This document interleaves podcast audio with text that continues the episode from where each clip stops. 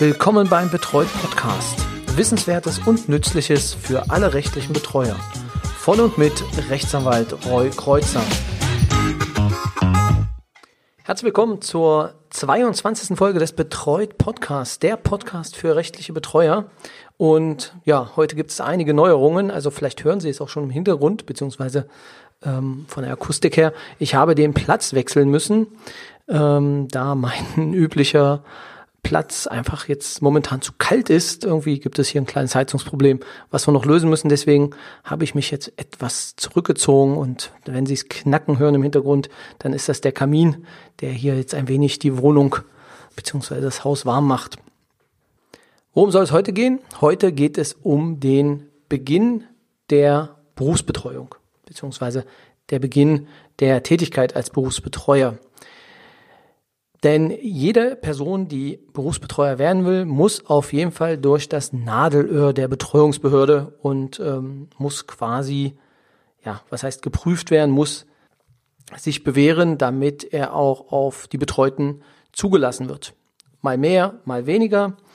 Ich habe überlegt, wie kann ich dieses Thema am besten ähm, bearbeiten, ähm, wie kann ich Ihnen das am besten erklären und habe mir gedacht, ich lasse einfach jemanden zu Wort kommen, der das Verfahren vor wenigen Wochen beziehungsweise einigen Monaten äh, selbst durchlaufen hat.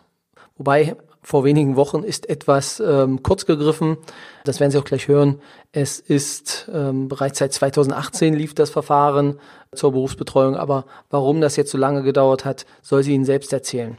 Wer soll das Ihnen erzählen? Das ist die Frau Ina Zillmann aus Berlin. Frau Zillmann ist bei mir Mitarbeiterin und war auch direkt von Anfang an äh, angedacht, als äh, ich sie eingestellt habe, dass sie selbst in die Berufsbetreuung geht.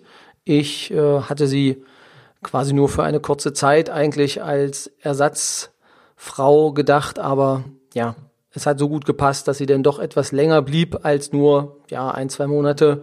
Und ähm, jetzt arbeiten wir, glaube ich, schon mittlerweile, ja, ich glaube zwei Jahre zusammen sehr erfolgreich und natürlich auch sehr, sehr gern. So, und äh, ich habe in einem, ja, einem neuen Format, was ich jetzt heute das erste Mal ausprobiere, einem WhatsApp-Interview. Ähm, das heißt, ich habe ihr die Fragen geschickt und sie hat mir per WhatsApp die Fragen beantwortet.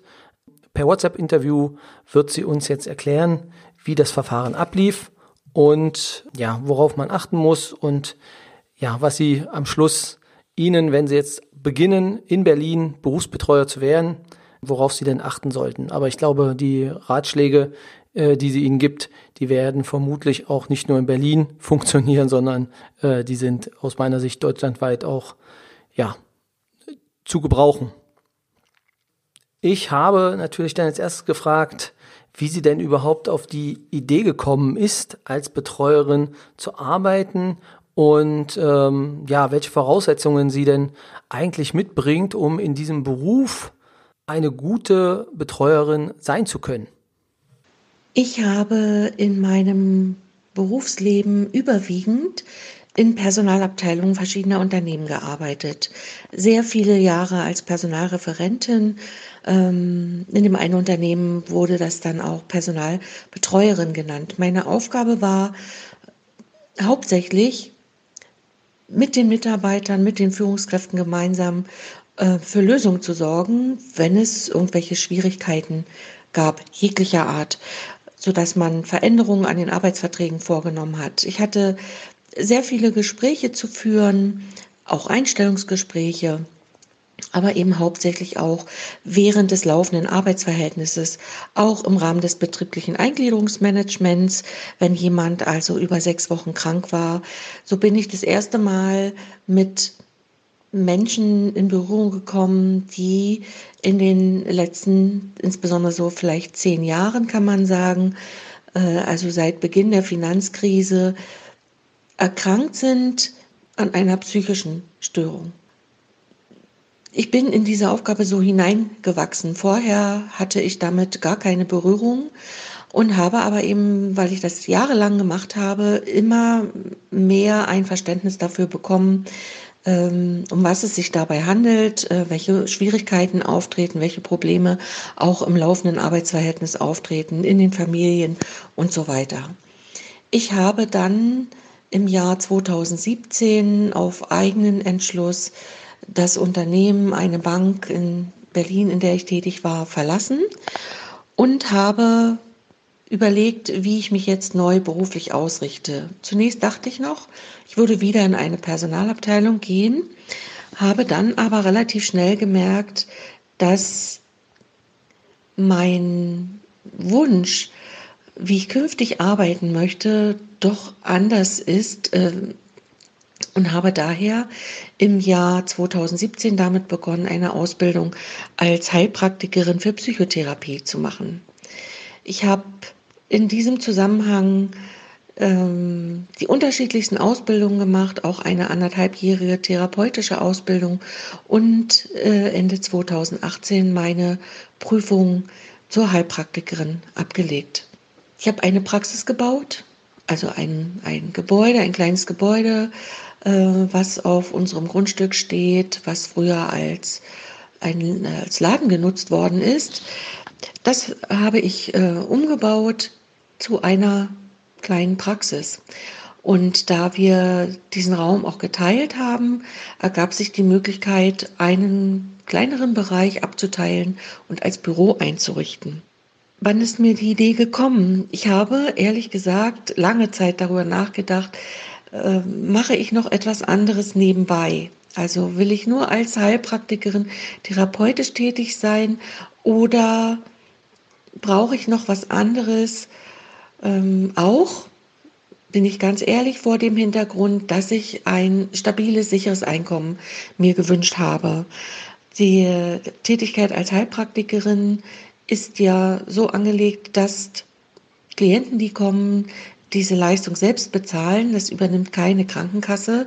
Einige wenige private Kassen sicherlich, aber keine äh, gesetzliche Krankenkasse, so dass ich davon ausgegangen bin, dass es sein könnte, dass auch zu gewissen Zeiten weniger Klienten in meine Praxis kommen und mir dann möglicherweise ähm, der finanzielle Rahmen fehlt, um meinen Lebensunterhalt zu bestreiten. Von daher habe ich wirklich lange nachgedacht und bin dann mehr oder weniger tatsächlich durch einen Zufall auf eine Annonce in der Zeitung gestoßen. Eine Schule in Berlin hat eine Ausbildung angeboten zum Berufsbetreuer. Und als ich das gelesen habe, war das für mich wie ein Aha-Erlebnis, weil ich dachte, das ist es genau. Ich kann alle meine bisherige Berufserfahrung, auch meine Ausbildung, ich kann dieses Wissen und diese Fähigkeiten alle in dieser Tätigkeit gut einsetzen und meine Ausbildung als Heilpraktikerin für Psychotherapie bietet mir hier eine wunderbare Ergänzung, weil ich einfach ein großes Verständnis habe für Menschen, die an einer psychischen Erkrankung leiden und aus diesem Grund vielleicht nicht mehr in der Lage sind oder auch noch nie waren, das gibt es ja auch, äh, ihre Angelegenheiten, ihre persönlichen selbstständig zu erledigen.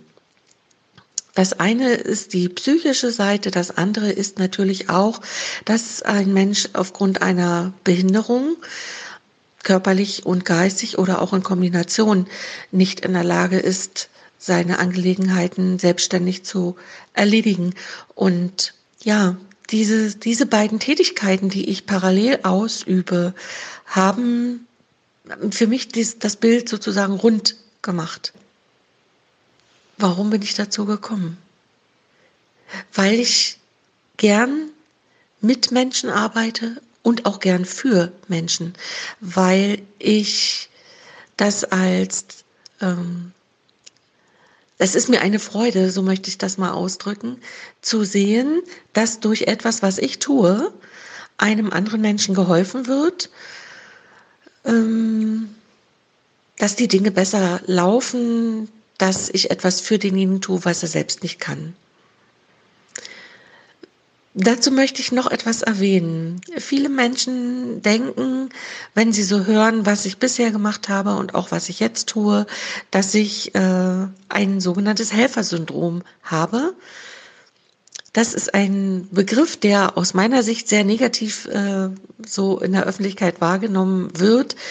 Ähm, und ich verstehe es so, dass ein Mensch, der ein Helfersyndrom hat, alles tut für andere und sich selbst dabei immer in den Hintergrund stellt an die letzte Stelle. Das finde ich ist ganz wichtig zu erwähnen, dass man genau das nicht tun darf. Natürlich ist die Aufgabe, anderen Menschen zu unterstützen, aber man darf sich an keiner Stelle hinten anstellen, an die letzte Stelle, weil dann kann man den Menschen irgendwann nach relativ kurzer Zeit nicht mehr helfen, weil man selbst nämlich auf der Strecke bleibt, ausgebrannt ist. Möglicherweise muss nicht so sein, aber bei vielen Menschen ist das so. Also äh, das, glaube ich, gelingt mir gut, das äh, berufliche und das private unter einen Hut zu bekommen. Ja, da kann ich Ihnen nur recht geben, Frau Zillmann. Privates und berufliches äh, muss gerade in diesem Bereich ähm, stark getrennt werden, sonst äh, kann dieser Job sehr, sehr einnehmend sein. Also Sie haben also eine Ausbildung gemacht, beziehungsweise eine Weiterbildung und sind dann das erste Mal auf die Betreuungsbehörde zugegangen. Vielleicht beschreiben Sie nochmal, wie Ihr Erstkontakt war, wie der sich gestaltet hat äh, zu der Betreuungsbehörde und zu welcher Betreuungsbehörde überhaupt. Ja, Herr Kreuzer, ich habe im Jahr 2018 an dieser vorhin schon erwähnten Schule in Berlin eine zweimonatige Vollzeitausbildung absolviert zum Berufsbetreuer. So nannte sich das. Es wurde unterrichtet ähm, durch mehrere Rechtsanwälte und zwar äh, zu den Themen des Sozial- und Betreuungsrechts, zum Zivilrecht, äh, zum Staatsrecht äh, und es gab sehr viele Aufgaben, es gab sehr viele Übungen auch, äh, zum Beispiel, ähm, wie prüfe ich einen Bescheid, der für einen Betreuten bei mir eingeht, äh, der jetzt Arbeitslosengeld 2 bekommt oder Grundsicherung erhält. Wie ermittelt man die Grundsicherung? Das waren teilweise sehr knifflige Aufgaben und es hat äh, für uns alle, äh, und zwar wirklich durchweg alle, eine ganze Zeit gedauert, bis das, äh, das Verständnis da war, wie funktioniert das eigentlich alles? Also wie funktionieren die Gesetze? Was ist darin geregelt? Wie finde ich das? Welche Stichworte äh, gibt es? Wonach muss ich suchen? Ja, und wie setze ich das letztendlich um? Wie ist das zu verstehen? Dieses Gesetzesdeutsch ist, das ist ja eine ganz besondere Weise, wie die Dinge formuliert und äh, sind in den Festlegungen. Und genau, also diese Ausbildung habe ich äh, absolviert. Es wurden drei Prüfungsklausuren geschrieben und dann dachte ich, jetzt bin ich fertig, jetzt kann ich sofort loslegen und als Berufsbetreuer arbeiten. Das hat mir zwar niemand so gesagt, aber ich selbst bin davon ausgegangen, jetzt ist es soweit. Und deswegen habe ich dann die Betreuungsbehörde in Berlin-Köpenick angerufen. Das ist die Behörde, die mir am nächsten, meinem Wohnort am nächsten liegt. Und da rief ich die Leiterin an, die mir dann sagte, nein, in Berlin ist das so geregelt, wenn man als Betreuer beginnen möchte, wendet man sich an die Behörde, an die Betreuungsbehörde im eigenen Stadtbezirk, da wo man wohnt. Sie war sehr nett, und hat mir äh, gesagt, wer das dann in dem Stadtbezirk Hellersdorf ist und die Telefonnummer gleich gesagt, mir alles Gute gewünscht, soweit ich mich erinnere. Also habe ich im September 2018 die Betreuungsbehörde in Berlin-Hellersdorf angerufen, wurde auch äh, nach wenigen Tagen zu einem Gespräch, zu einem ersten Kennenlerngespräch eingeladen, was äh, sehr angenehm war, auch lange gedauert hat. Und im, zum Ende hin wurden die Mitarbeiter, die, die, aus der Betreuungsbehörde von der Leiterin, alle in diesen Raum dazugerufen, damit sie mich auch kennenlernen können, mir gegebenenfalls noch Fragen stellen können. Auch da habe ich dann noch mal so zehn Minuten ungefähr etwas zu meiner Person gesagt. Ähm, was habe ich bisher gemacht? Warum möchte ich gerne als Betreuerin tätig werden. Es war alles sehr angenehm und ich bin immer noch davon ausgegangen, jetzt geht's gleich los. Mir sagte dann die Leiterin der Betreuungsbehörde, in Berlin ist es üblich, man kann also nicht einfach jetzt hier so eine Ausbildung machen, so ganz kurz mal und denkt, man ist dann fertig. Nein, es ist so geregelt, dass es eine sogenannte Überprüfung gibt. Und da gibt es feste Termine im laufenden Kalenderjahr immer. Und man muss halt gucken, wie man da mit auf diese Liste kommt, dass man also einen Termin bekommt, dass man sich da präsentieren kann. Ich war immer noch in der Erwartung, das würde alles im Jahr 2018 passieren. Ich bekam dann Ende 2018 eine Mitteilung, dass das leider nicht geklappt hat, äh, mich damit einzuplanen. Und ich bin davon ausgegangen, dass es dann in 2019 so sein wird, dass ich dann bei dem ersten oder zweiten Termin dabei sein werde. Zu diesem Zeitpunkt habe ich ein, eine E-Mail bekommen und auch einen Anruf von meinem einen ehemaligen Dozenten aus der Betreuerausbildung, der mir jetzt gegenüber sitzt und sagte, liebe Frau Zillmann, eine Mitarbeiterin bei mir ist erkrankt. Können Sie bei mir einspringen? Ja, und aus diesen paar Monaten wurden dann doch etwas mehr. Vielen Dank nochmal dafür, weil Sie haben uns aus der ein oder anderen Notsituation auf jeden Fall rausgeholt. Genau, aber nun weiter zum Thema. Unterlagen. In Deutschland funktioniert nichts ohne Papiere. Natürlich auch nicht, wenn man Betreuer werden will. Deswegen die Frage, welche Unterlagen mussten Sie besorgen und ja, wo haben Sie die herbekommen, beziehungsweise ähm, welche Unterlagen waren es? Von der Betreuungsbehörde habe ich eine Liste in die Hand gedrückt bekommen mit Unterlagen, die ich bitte einreichen möchte. Dazu gehört unter anderem eine Schufa-Auskunft, ein polizeiliches Führungszeugnis, ein sogenanntes Motivationsschreiben, mm, ein Lebenslauf, Arbeitszeugnisse, Ausbildungszeugnisse. Äh, ich wurde darauf hingewiesen, dass, wenn ich dann anfange, ich auch eine Gewerbeanmeldung machen muss. Also zum zuständigen Gewerbeamt äh, gehen und dort ein Gewerbe als Berufsbetreuer anmelden solle. Ja, das sind die Dinge, die ich, die ich einreichen sollte. Okay. Die Besorgung der Unterlagen, hat das eigentlich sehr lange gedauert? Also wie lange musste man jetzt darauf warten? Und äh, ja, wie lief es dann weiter? Ja, das hat leider sehr, sehr, sehr lange gedauert. Also die Unterlagen selbst, die lagen eigentlich relativ schnell bei mir vor. Die konnte ich, also die konnte ich ja beantragen und ähm, meine Zeugnisse habe ich sowieso. Aber dadurch, dass ich nicht äh, im Jahr 2018 in ein solches äh, oder zu einem solchen Prüfungstermin eingeladen werden konnte, war ich da zunächst davon ausgegangen, dass das dann eben Anfang 2019 äh, stattfinden wird, also in relativ zeitlicher Nähe. Das war allerdings dann auch nicht so. Und hinzu kam, dass Sie, lieber Herr Kreuzer, mich dann Anfang des Jahres 2019 anriefen, um mich zu fragen, ob ich nicht äh, mal im Rahmen einer Krankheitsvertretung bei Ihnen in der Kanzlei einspringen möchte, mal für zwei Monate. Und ich dachte zu dem Zeitpunkt, ja, das ist super, da kann ich noch ähm, weitere äh, praktische Dinge einfach lernen, auch mich äh, insbesondere mit dem Verwaltungs- und Abrechnungsprogramm, das Sie ja äh, in Ihrer Kanzlei nutzen für Ihre Betreuung, dass ich damit arbeiten kann, um da einfach Sicherheit zu erlangen.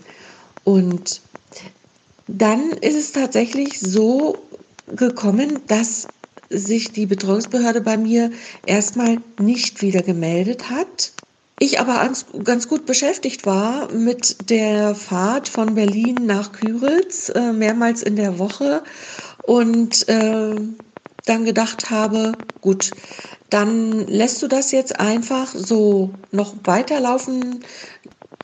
Es ist ja sehr zeitintensiv von Berlin bis zu Ihnen hinzufahren. Und äh, gleichzeitig war aber auch an den anderen Tagen hier der Bau von meiner Praxis, meiner künftigen Heilpraktikerpraxis in vollem Gange. sodass mich das tatsächlich gar nicht gestört hat, dass sich die Betreuungsbehörde nicht gemeldet hat. Und so ist das Jahr 2019 tatsächlich vergangen, ohne dass es einen weiteren Kontakt gab.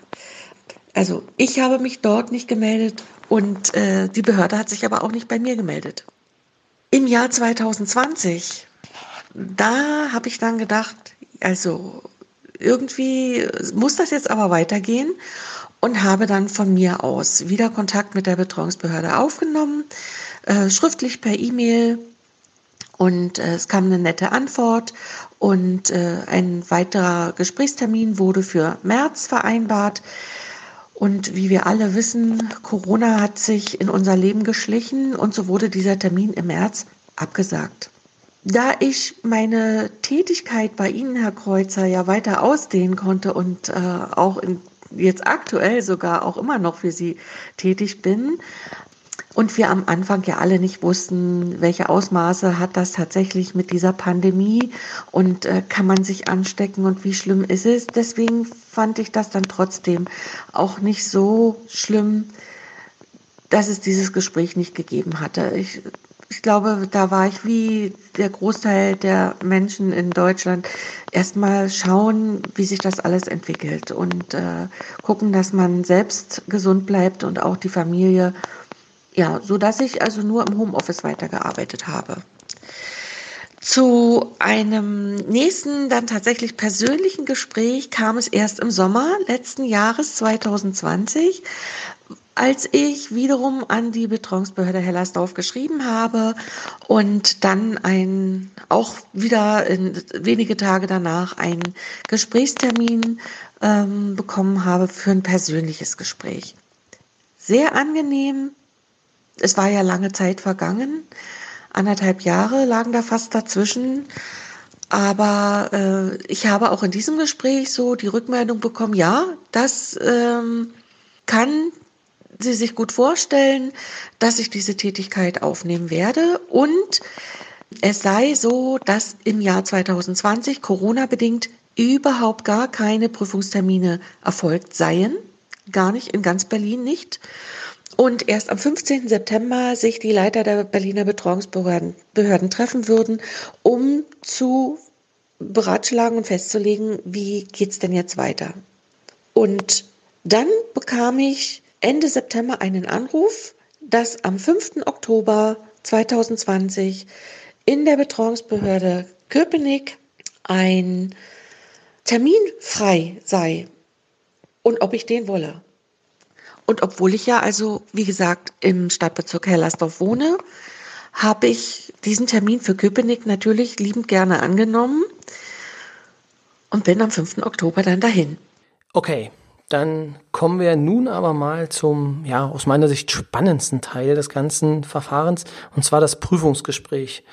Verraten Sie uns mal, wie das Gespräch denn ablief. Wer war dabei? Wer hat das Gespräch geführt? Wie lange hat es gedauert?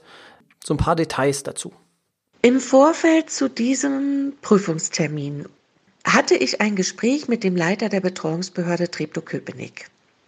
Und der Herr Schulze-Fröhlich hat mich ganz umfassend informiert. Es wird eine Stunde dauern. Eine halbe Stunde befragen wir Sie zu Ihrem bisherigen beruflichen Werdegang, zu Ihrer Motivation, weshalb Sie Berufsbetreuer werden wollen, auch ähm, wie Sie sich das vorstellen, diese Tätigkeit, was haben Sie da zu tun, wie arbeiten Sie, wie strukturieren Sie Ihren Tag, diese Sachen.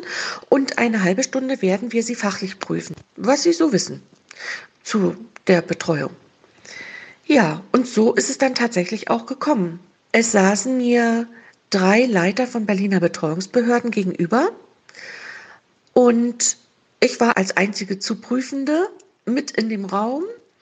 Ähm, wir saßen in großem Abstand voneinander, äh, Corona-bedingt. Und ja, und dann wurden mir also von allen dreien eine Stunde lang die unterschiedlichsten Fragen gestellt. Also genau nach dieser Aufteilung, so wie er auch gesagt hatte.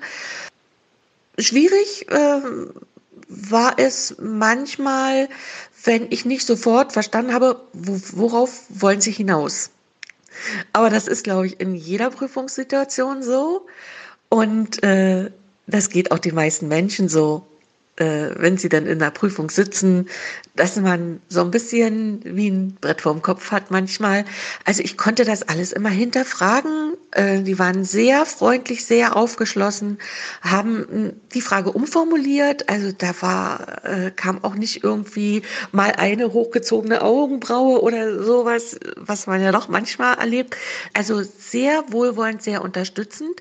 Und doch waren das natürlich, das war keine leichte Prüfung, möchte ich mal sagen. Also wenn Sie gefragt werden, welche Leistungen kann denn ein Betreuter nach dem Sozialgesetzbuch bekommen, dann sollten Sie wirklich wissen, wie viele Sozialgesetzbücher es gibt und was die einzelnen Regeln. Und das ist schon umfangreich. Also wer nicht Jura studiert hat, so wie ich, der, der muss das halt vorher auswendig lernen, was ich auch gemacht habe. Ja, die Stunde ist sehr schnell vergangen. Das, äh, wenn man dann so drin ist und wie gesagt eine Frage nach der anderen kommt, dann merkt man nicht wirklich, wie viel Zeit vergeht. Und ganz besonders in Erinnerung ist mir geblieben, dass sie, ja, dass sie alle so, so überaus freundlich waren man erwartet irgendwie so ne, von früher noch aus der Schulzeit Prüfungen, da muss man mit Prüfungsangst hingehen und da sind die alle ganz streng. Das war nicht so, sondern es war, wie gesagt, sehr, unter, sehr unterstützend und ich fand es angenehm. Eine Anekdote vielleicht noch an dieser Stelle. Als ich noch gewartet habe, dass ich dann äh, reingerufen werde in den Raum, kam eine Dame äh, daraus, die also vor mir vor mir dran war. Und der scheint es nicht so gut ergangen zu sein wie mir. Mm, die hatte nämlich nicht mehr so gute Laune und sagte so zum Schluss, na denn viel Spaß. Ja, für mich war dieser Termin gut. Ich konnte alles zeigen und sagen, was ich kann und was ich will. Und das scheint mir gut gelungen zu sein. Tja, da hatte die Dame wahrscheinlich sich nicht so gut vorbereitet wie Sie, Frau Zillmann. Aber ja, Sie sagten ja auch, dass es eigentlich nur einen Versuch gibt. Vielleicht versucht sie es ja nochmal und mit etwas mehr Fachwissen äh, wird der nächste Termin dann besser. Zumal sie ja den ersten Test quasi auch schon beim Rauskommen nicht bestanden hat, und zwar die Stressresistenz, weil eigentlich sollte man nach so einem Gespräch jetzt nicht zwingend frustriert den Saal verlassen. Ja, aber Spaß beiseite. Ja, wie kam es jetzt eigentlich dahin, dass jetzt äh, das Köpenick äh, beziehungsweise der Bezirk Köpenick sie geprüft hat? Also ähm, wie ist das Verfahren? Waren da mehrere Betreuungsbehörden Leiter dabei, die äh, geprüft haben? Oder nur einer und sie waren dann bei einer anderen Behörde zu Gast? Die Koordination dieser Prüfungstermine für alle Teilnehmer, das haben die Behörden sich untereinander irgendwie geteilt. Ähm, wie weiß ich natürlich nicht, aber sie haben also, wenn irgendwo ein Platz frei wurde, dann die anderen informiert, ob aus einem anderen Stadtbezirk jemand da jetzt einspringen kann, um diesen Prüfungstermin wahrzunehmen, wenn sie selbst im Stadtbezirk ähm, das eben nicht haben kurzfristig nachbesetzen können. Und so war das dann eben, dass äh, ich nach Köpenick kam. Köpenick hat also nach Hellersdorf gemeldet, wir haben einen freien Platz. Und dann rief mich die Leiterin der Betreuungsbehörde Hellersdorf an und sagte, wollen Sie den? Und den habe ich dann, wie gesagt, genommen. Okay, kommen wir jetzt mal zu dem Inhalt. Also, Sie hatten es kurz schon angesprochen, äh, welche Fragen Ihnen da gestellt wurden. Können Sie sich vielleicht noch an andere Fragen inhaltlicher Art erinnern? Also, mal Butter bei die Fische. Was wollte man wirklich jetzt von Ihnen wissen? Was muss man auf dem Kasten haben, damit man in Berlin zum Betreuer wird? Inhaltliche Fragen. Äh, tatsächlich zu den Gesetzen, ja, wie ich vorhin schon kurz sagte, welche Leistungen kann ein Betreuter laut Sozialbuch bekommen? Was gibt es da an Leistungen? Also Grundsicherung, Arbeitslosengeld 2, Wohngeld will ich jetzt gar nicht alle aufführen, kann man alle gut nachlesen. Ähm, ich wurde gefragt, wann kommt ein Vertrag zustande? Daran erinnere ich mich sehr gut. Es war also ein, praktisch ein, ein Fall aus dem, mitten aus dem Leben, wie es auch sein kann. Der Betreute schließt äh, telefonisch eine Bestellung, äh, also er löst einen Bestellungsauftrag aus und, mh, mm, und Sie als Betreuer, der, der Betreute hat keinen Einwilligungsvorbehalt. Sie als Betreuer sind aber der Meinung, das äh, ist jetzt nicht in Ordnung und Sie stornieren diesen Vertrag. Ist der jetzt zustande gekommen oder ist er nicht zustande gekommen? Und dann mit der Auswahl nach verschiedenen Tagen. Also, wenn das am Freitag war und äh, ich am Freitag diesen Vertrag noch storniere, ist der dann zustande gekommen? Storniere ich den am Montag, ist der dann zustande gekommen? Solche Sachen. Also richtig ähm, ein bisschen spitz, finde ich, aber was natürlich im wahren Leben tatsächlich passiert. Ähm, dazu muss man dann eben wissen, laut Vertragsrecht, wann kommt ein Vertrag zustande? Was ist ein Angebot? Äh, wodurch kommt der Vertrag, Vertrag zustande? Welche Fristen gibt es noch? War kompliziert. Äh, empfand ich als kompliziert. Damit hatte ich gar nicht gerechnet. Natürlich lag das Hauptaugenmerk, und das äh, war mir irgendwo auch logisch und klar, auf den Regelungen äh, zum, zu der reinen Betreuung. Also 1896 BGB sollte man auswendig können, sollte man genau wissen, wann wird eine Betreuung eingerichtet, wer kann eine Betreuung anregen, wer kann Betreuer sein, diese Dinge. Also ich kann jetzt nicht mehr jede Frage äh, im Einzelnen so wiedergeben, aber das waren so die wichtigsten, wo ich, wo ich eben auch äh, im Nachhinein froh bin, dass ich das äh, vorher nochmal mir wirklich intensiv angesehen habe und auch aufsagen konnte. Wenn Sie mich jetzt allerdings heute fragen, ob ich das alles noch herbeten kann, nein.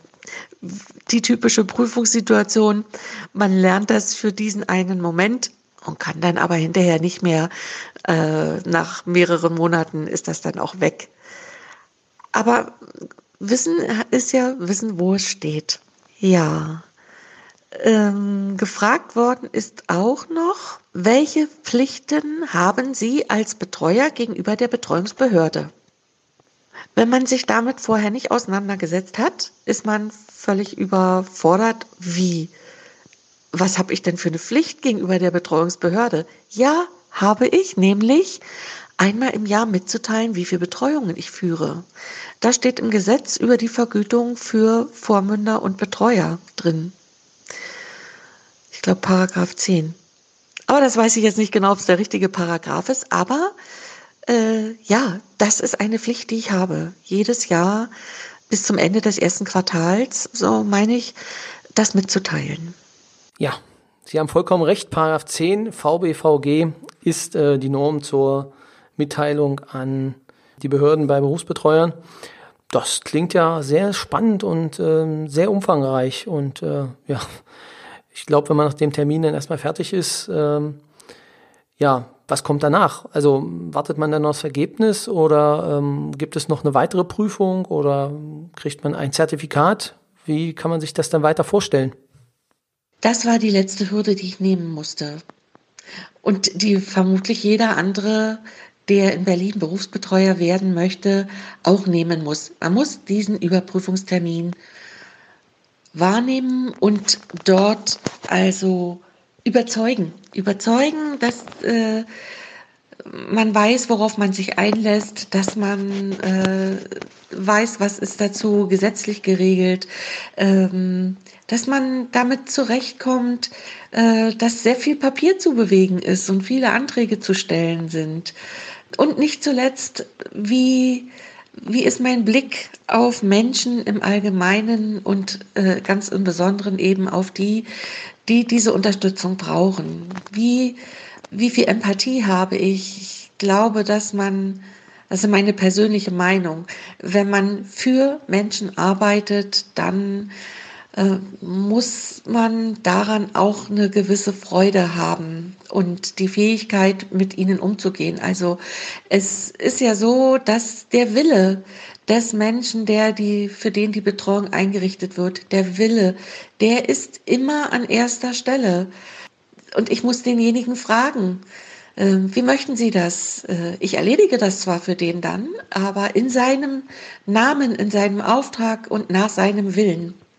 Das heißt, ich muss in der Lage sein, mich auf die unterschiedlichsten Menschen und Charaktere einzustellen und äh, dabei auch, ich sag mal, wertfrei vorzugehen, weil ähm, die Situation ist so, wie sie ist. Derjenige ist äh, in einem Gesundheitszustand, der ist einfach so.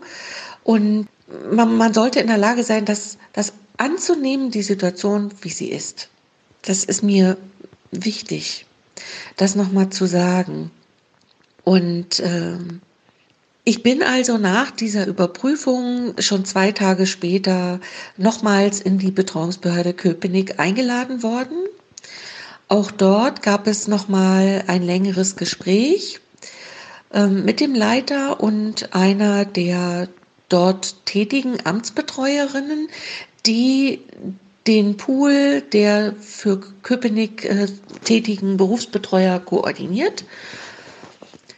Äh, ich wurde gefragt, ähm, ob ich irgendwelche Wünsche habe, also ich sag mal beispielsweise, ob ich nur alte Menschen im Heim betreuen möchte oder ob ich vorwiegend gerne junge Frauen betreuen möchte, so in der Art, oder ob ich irgendwelche Einschränkungen habe, die ich da sehe. Ja, und dann äh, auch die Frage, ja, wie viel können Sie sich denn vorstellen? Wie viel wollen Sie denn machen? Äh, wie viel Betreuung wollen Sie denn übernehmen? Und das ist am Anfang natürlich eine schwierige Frage, weil das kann man nicht unbedingt so einschätzen, ja. Man sagt ja, im Durchschnitt braucht man vielleicht so drei Stunden ungefähr pro Monat, pro Betreuung. Das halte ich für sehr äh, weit nach unten ähm, angesetzt, aber gut also das kann man eigentlich am Anfang nur abschätzen. Und dann war es auch dort so, und das fand ich sehr, sehr angenehm. Ähm, bedingt natürlich jetzt unter Corona-Zeiten muss man das sehen, aber alle anwesenden Mitarbeiter, und das waren, glaube ich, bis auf einen alle, der Betreuungsbehörde, kamen dann mit Mundschutz auf den Flur. Wir standen auf dem Flur und ich wurde vorgestellt. Äh, auch es kam noch die eine oder andere Frage. Ähm, der äh, Leiter der Betreuungsbehörde hat einige Worte zu mir gesagt, ähm, also über mich, um mich seinen Kollegen vorzustellen. Und das war sehr angenehm. Also das war eine, das war so die Ziellinie überschritten, hatte ich das Gefühl. Und, und das ist auch wichtig, oder für mich war das wichtig. Ich habe mich wohl gefühlt. Also ich habe mich dort angenommen, ähm, akzeptiert und respektiert gefühlt und hatte sogar das Gefühl, die freuen sich, dass ich da jetzt anfangen werde. Es ging im Prinzip sofort los. Also ich hatte, glaube ich, zwei Tage später schon das erste Telefonat. Am Anfang wird es dort so gehandhabt, dass man noch angerufen wird, äh, bis dass sich das so eingespielt hat alles. Also so bei den ersten zehn Berufsbetreuungen, man wird angerufen, dann wird der Fall vorgestellt und man wird gefragt, ob man den übernehmen möchte. Und seitdem, äh, das war wie gesagt dann Anfang Oktober, ich habe jetzt fünf Berufsbetreuungen und habe, das habe ich noch gar nicht erwähnt, im Sommer über die Betreuungsbehörde Hellersdorf eine ehrenamtliche Betreuung äh, übertragen bekommen. Das war so die erste Frage, na, würden Sie auch eine ehrenamtliche Betreuung übernehmen? Ja. Aber letztlich ist das auch mein Lebensunterhalt. Und wenn ich nur ehrenamtliche Betreuung führen würde, dann würde das in der Summe nicht funktionieren. Ja, an dieser Stelle erstmal vielen, vielen Dank, Frau Zillmann, dass Sie uns da so teilhaben lassen an Ihrem Prozess äh, der Berufsbetreuerwerdung. Vielleicht zum Abschluss noch, wenn jetzt jemand äh, an Ihrer Stelle ist, also 2018 und Sie wollen jetzt Berufsbetreuer werden, was würden Sie dann dieser Person raten? Wenn Sie zu der Überprüfung gehen, bereiten Sie sich intensiv darauf vor. Ich glaube, es gibt nur diese eine Chance, die ich da habe. Wie in jeder anderen Bewerbung natürlich auch, aber hier gerade ganz besonders, weil wenn ich für andere Menschen äh, rechtliche Dinge wahrnehmen möchte, dann muss ich wissen, was ich da tue. Ich muss wissen, welche Gesetze es in diesem Zusammenhang gibt. Das heißt, bereiten Sie sich intensiv darauf vor. Lernen Sie auswendig den Inhalt mancher Paragraphen und gerade was Leistungen angeht, lernen Sie es auswendig. Bereiten Sie sich intensiv vor. Das ist wichtig. Und betrachten Sie die Prüfer, die Ihnen da gegenüber sitzen, nicht als Prüfer in dem Sinne, die Ihnen vielleicht nachweisen wollen, was Sie alles nicht wissen. Das habe ich so überhaupt gar nicht wahrgenommen. Die sind dafür da, um Menschen, die eine Betreuung brauchen, zu schützen. Vor Betreuern, die, wie man manchmal im Fernsehen schon gesehen hat, als sogenannte schwarze Schafe bezeichnet werden und für ihre Betreuten nicht unbedingt was Gutes tun. Also diese Menschen zu schützen im Ergebnis, das ist die Aufgabe der Prüfer. Sie wollen sehen, sind sie menschlich und fachlich dazu geeignet. Ja, ich finde gerade das letzte war nochmal ein sehr wichtiger Hinweis. Es geht ja wirklich um den Schutz der Betroffenen und es kann halt wirklich nicht jeder Betreuung. Also das ähm, muss man ganz klar auch so sagen. Ja, wie gesagt, nochmal vielen Dank, ähm, Frau Zillmann, dass Sie uns da haben teilhaben lassen. Was ich jetzt an der Stelle noch vielleicht erwähnen möchte, ist, ja, Frau Zillmann hat jetzt das Glück, oder ja, ob das muss sie entscheiden, ob ich als Chef, äh, ob sie das so gut findet, aber ähm, sie hatte das Glück, bei mir in der Anstellung ganz, ganz viele Themen bereits zu erfahren und ähm, ja, eine gute Basis zu bekommen, um später im selbstständigen Beruf ähm, viele Fehler nicht mehr machen zu müssen, die ich gemacht habe, beziehungsweise ähm, die ich nicht gemacht habe, weil ich einfach auch ähm, Rechtsanwalt bin, beziehungsweise soweit rechtliche Kenntnisse habe, die vielleicht nicht jeder Berufsbetreuer zu Beginn seiner Laufbahn hat. Wenn man dieses Glück nicht hat, kann ich aber nur empfehlen, suchen Sie sich eine Stelle, an, an der Sie lernen können oder bei der Sie lernen können. Also genau das war auch nochmal Thema äh, in einem Telefonat, weiß ich, was ich diese Woche geführt habe. Da ging es darum, was soll ich machen? Soll ich in einem Betreuungsverein anfangen? Und da habe ich ganz klar gesagt, wenn Sie Berufsbetreuer werden möchten, dann und Sie die Option haben, in einem Betreuungsverein angestellt zu werden, tun Sie es. Auf jeden Fall. Sie haben dort Kollegen, mit denen Sie sprechen können. Sie können Themen äh, bearbeiten, gemeinsam bearbeiten, ähm, schmoren nicht im eigenen Saft. Gerade zu Beginn ist das besonders wichtig. Ähm, wenn die Betreuungsbehörde jetzt, wie es bei Frau Zillmann war, ähm, direkt mit den Betreuungen beginnt, sie denn damit ähm, ja zuzuschmeißen ähm, und wenn es denn mehrere auf einmal sind, dann ist der Kopf schnell unter den Akten. Und äh, wenn man da immer noch jemanden hat, um denn Probleme nicht unbedingt jetzt groß zu diskutieren, sondern einfach schnell mal zu fragen, du, wie kann man das machen, wie kann ich das abkürzen, ist das Gold wert äh, und spart ihnen viel Zeit und vor allem auch viele Nerven. Deswegen mein Rat immer zu Beginn einer, ähm, also der Berufstätigkeit als Berufsbetreuer, versuchen Sie Praktikas, versuchen Sie freie Mitarbeit, was immer schwieriger ist, aber oder eine Anstellung halt in Vereinen zu bekommen jede Minute, die Sie dort verbringen, bringt Ihnen etwas. Und wenn es nur das Abheften der Akte ist, Sie wissen hinterher auf jeden Fall, wie die Akte geführt wird. Gut, in der Hoffnung, dass natürlich äh, die meisten jetzt auch bald mit der digitalen Akte anfangen. Jedenfalls nach meiner Ansicht nach sollte es dahin gehen aber dass sie wissen, wie funktioniert die Aktenführung, was ist wichtig, was brauche ich, was muss ich behalten, was kann eventuell weggeschmissen werden, ähm, muss ich jedem im Kassobüro antworten. Das sind die Fragen, die können Sie dann auf jeden Fall nach ähm, mehreren Wochen, kurz ein paar Monaten, können Sie diese Fragen auch gut beantworten und sind in den Bereichen fit. Ja, das ist vielleicht noch mein Tipp dazu, wenn Sie beginnen in der Berufsbetreuung, äh, dann nehmen Sie sich auf jeden Fall ja die Zeit und versuchen auch ähm, diese Berufserfahrung zu bekommen. Ansonsten müssen Sie sie ganz hart und blutig ähm, selbst bekommen, äh, wenn Sie dann beginnen. Was die Aus- und Weiterbildung angeht, ähm, diesen Weiterbildungskurs, den die Frau Zillmann gemacht hat, den gibt es leider nicht mehr. Ähm, jedenfalls äh, aktuell und ähm, es ist wahrscheinlich schon durchgeklungen, dass auch echt ähm, ein Dozent dieser, ja, dieser Schule war oder dieser Weiterbildungseinrichtung war und äh, auch noch bin. Und äh, ich habe das Feedback bekommen von wirklich von vielen Leuten, die dort in der Schule waren und danach zu diesem Gespräch mussten, dass sie sehr gut vorbereitet waren und ähm, in der Regel mit Bravour bestanden haben und jetzt äh, in die Berufsbetreuung gingen. Also wenn die wirklich sich denn danach für diesen Kurs, also nach diesem Kurs auch immer noch dafür entschieden haben, äh, Berufsbetreuer zu werden, dann sind sie auch sehr gerne genommen worden von der ähm, ein, also von der Behörde.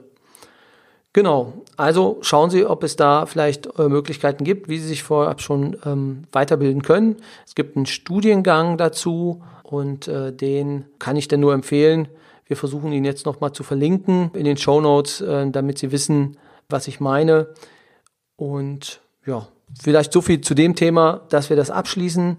Ich habe jetzt noch als kleinen Zusatzbeitrag, ähm, würde ich Sie gerne noch auf eine Dokumentation hinweisen, äh, die ich am gestrigen, also ich nehme den Podcast jetzt am Sonntag auf, am gestrigen Samstag gesehen habe. Und zwar geht es äh, um Zwangseinweisungen in die Psychiatrie. Und äh, Sie finden diesen, diese Dokumentation in der ARD-Mediathek.